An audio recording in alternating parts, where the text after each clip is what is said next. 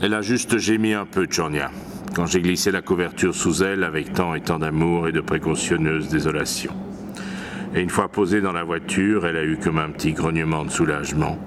Alors j'ai laissé le coffre ouvert pour qu'elle puisse avoir de l'air.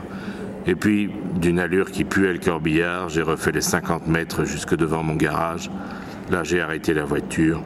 Je suis allé m'asseoir près d'elle à l'arrière et j'ai remis ma main un peu sous son cou pour qu'elle me sente bien.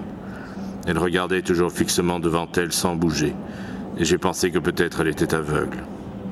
Oui, et tout le monde était retourné au néant de sa fébrile agitation. Alors dans le soir qui tombait, il n'est plus resté que Tchornia et moi sous la petite lampe de la voiture. Et comme ça, on a entendu le vétérinaire, le vétérinaire qui n'est jamais venu. Ça a duré longtemps. Tchornia ne disait rien, ne bougeait pas, ne se révoltait pas. Elle ne luttait pas vraiment, mais je sentais bien qu'elle s'économisait tout ce qu'elle pouvait pour qu'on puisse rester encore un peu ensemble, elle et moi. Et c'était moi maintenant qui, de temps en temps, dans ma sueur et mon haletante angoisse, gémissais doucement. Le vétérinaire n'est jamais venu. Personne n'est jamais venu. Jornia et moi, on était seuls au monde.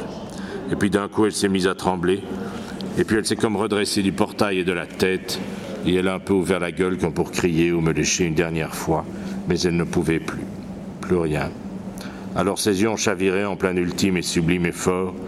Et sa tête dans ma main est lentement retombée. Et elle s'est fait toute lourde. Tellement lourde que je la sens encore tellement lourde que je la sentirai toujours.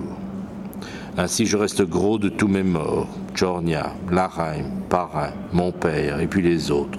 Ils ne demandent rien, ils n'ont besoin de rien, ils ne parlent pas, évidemment qu'ils ne parlent pas. Ce n'est que moi qui leur parle de temps en temps, je parle tout seul.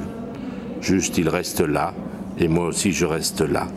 Ensemble encore un petit peu, un petit peu, c'est tout.